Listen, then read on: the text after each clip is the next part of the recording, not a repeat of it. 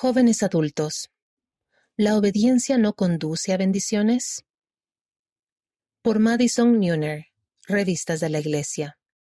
Durante gran parte de mi vida creía que si era obediente a los mandamientos de Dios, tenía derecho a todas y cada una de las bendiciones que pidiera. Imaginen mi desconcierto cuando, después de tratar de llevar una vida de obediencia durante mis casi treinta años de edad, vi la adicción y un diagnóstico de cáncer devastar a mi familia. Vi a mi padre perder su empleo al estallar una pandemia. Vi a mi hermana contraer una enfermedad terminal debilitante y varios otros acontecimientos que cambiaron mi vida que nunca soñé que experimentaría. Pasé mucho tiempo orando fervientemente, tratando de averiguar por qué estaban sucediendo esas cosas. Sentía que me había ganado bendiciones. ¿Por qué parecía que las personas que no se esforzaban por ser obedientes tenían vidas asombrosas sin el tipo de pruebas que yo había enfrentado? Desde mi perspectiva finita, mis circunstancias parecían confusas, frustrantes e injustas. Comprender los caminos del Señor. Puede ser difícil tener una perspectiva amplia en medio de las pruebas, pero en retrospectiva puedo ver que los caminos del Señor en verdad no son los nuestros. Véase Isaías capítulo 55, versículo 8. Como seres finitos en esta esfera terrenal, a algunos nos gusta sentir gratificación instantánea, ser felices sin esfuerzo y ser consolados constantemente.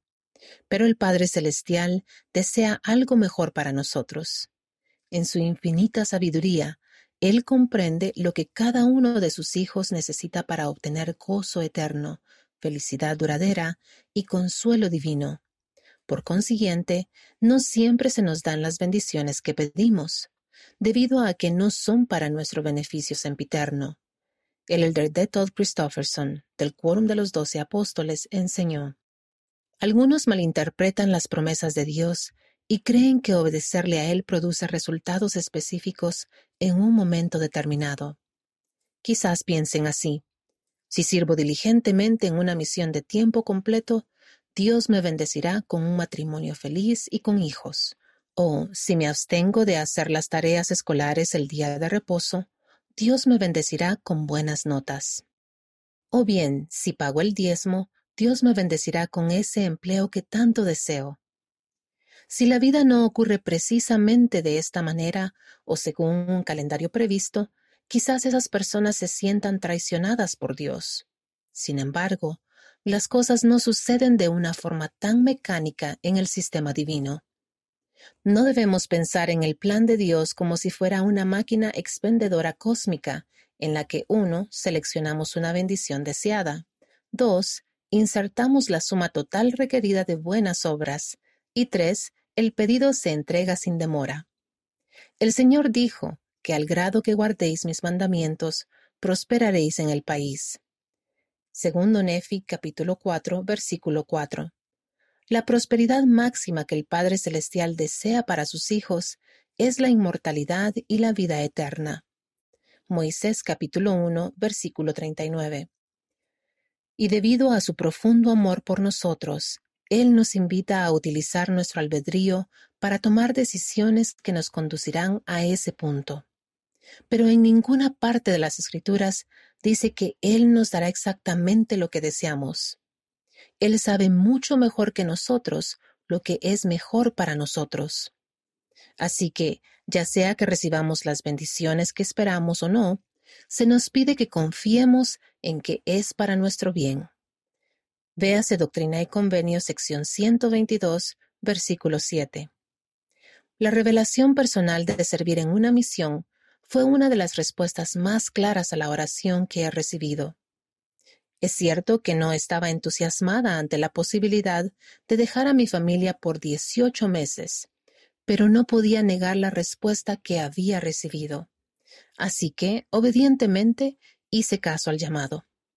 Hubo partes maravillosas de mi misión, pero también experimenté muchos desafíos que pusieron a prueba mi fe y me hicieron preguntarme aún por qué se me inspiró a servir en una misión. Sin embargo, ahora en retrospectiva, puedo decir sinceramente que las experiencias difíciles de la misión me fortalecieron de muchas maneras y me prepararon para recibir bendiciones más adelante. A veces nuestra obediencia nos conduce al fuego purificador. Véase Malaquías capítulo 3 versículo 2. Y aquello nunca es cómodo. Pero si permitimos que ese fuego nos cambie, de las cenizas resultantes surgirá un nuevo crecimiento y gloria. Véase Isaías capítulo 61 versículo 3. Aceptar la voluntad de Dios. La verdadera conversión a Cristo incluye tener confianza total en que tanto Él como el Padre Celestial desean que tengamos solo lo que sea mejor para nosotros en el plan eterno. Cuando creemos eso de todo corazón, podemos terminar sinceramente todas nuestras oraciones con sea hecha tu voluntad, oh Señor, y no la nuestra. Doctrina y Convenio, sección 109, versículo 44. Con ese compromiso de hacer tal como indicó el presidente Russell M. Nelson y dejar que Dios prevalezca en nuestras vidas, entendemos que no recibiremos todas las cosas que deseamos ni que creamos que merecemos. Estaremos satisfechos y felices con las bendiciones que hemos recibido por medio de la obediencia a los mandamientos de Dios, sin compararnos con la forma en que percibamos que otras personas viven y cómo Dios las bendice. Un hermoso ejemplo de esa verdadera conversión es el profeta Abraham. El Señor le dijo, Mira ahora los cielos y cuenta las estrellas, si las puedes contar. Y le dijo, Así será tu descendencia. Génesis capítulo 15, versículo 5. Así que debe haber sido impactante para Abraham cuando, en su vejez, el Señor le mandó matar a Isaac, el hijo que Dios había indicado que usaría para establecer su convenio. Véase Génesis capítulo 17, versículo 19. Abraham debe haberse preguntado por qué Dios le pediría que renunciara al hijo que continuaría tras él en la línea del convenio. Pero Abraham nunca cuestionó al Señor, al reconocer que el Señor conoce el fin desde el principio y al confiar en que su promesa se cumpliría. En el momento preciso en que Abraham estaba a punto de matar a su hijo, un ángel lo detuvo y elogió su disposición a ser obediente. Véase Génesis capítulo 22, versículos del 11 al 12. Luego el ángel citó al Señor, quien dijo, Multiplicaré en gran manera tu descendencia como las estrellas del cielo y como la arena que está a la orilla del mar. Génesis capítulo 22, versículo 17.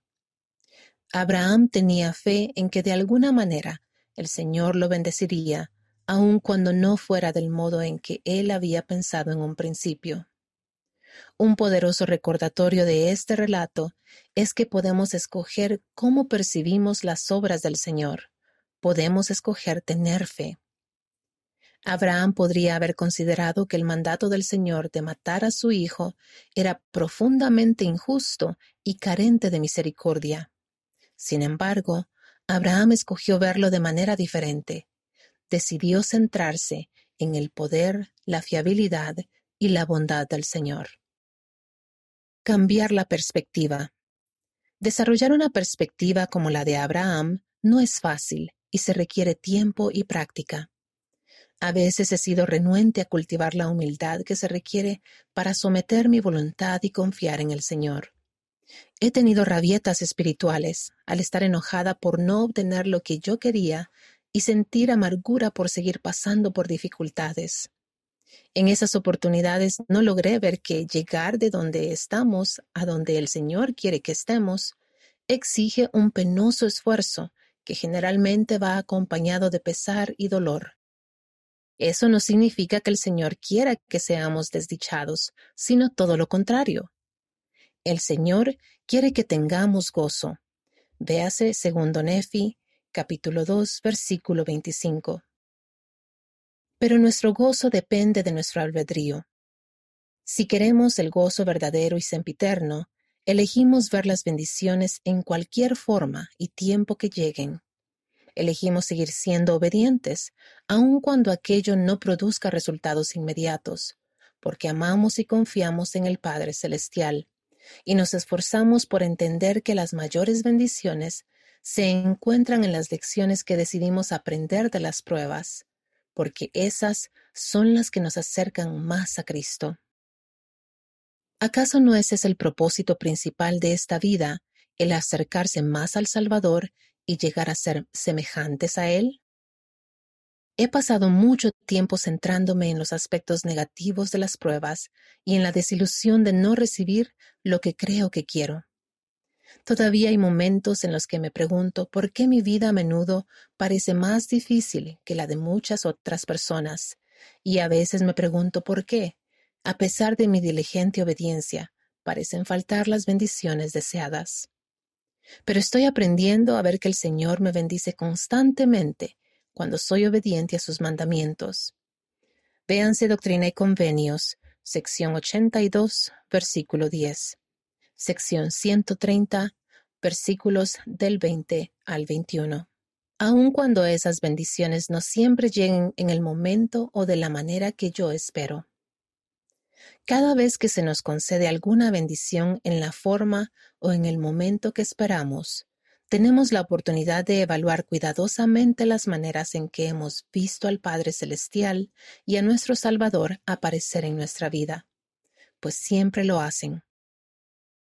Cuando realmente entendamos esa verdad, tendremos la perspectiva y el valor de proclamar con humildad, hágase tu voluntad. Más para ti.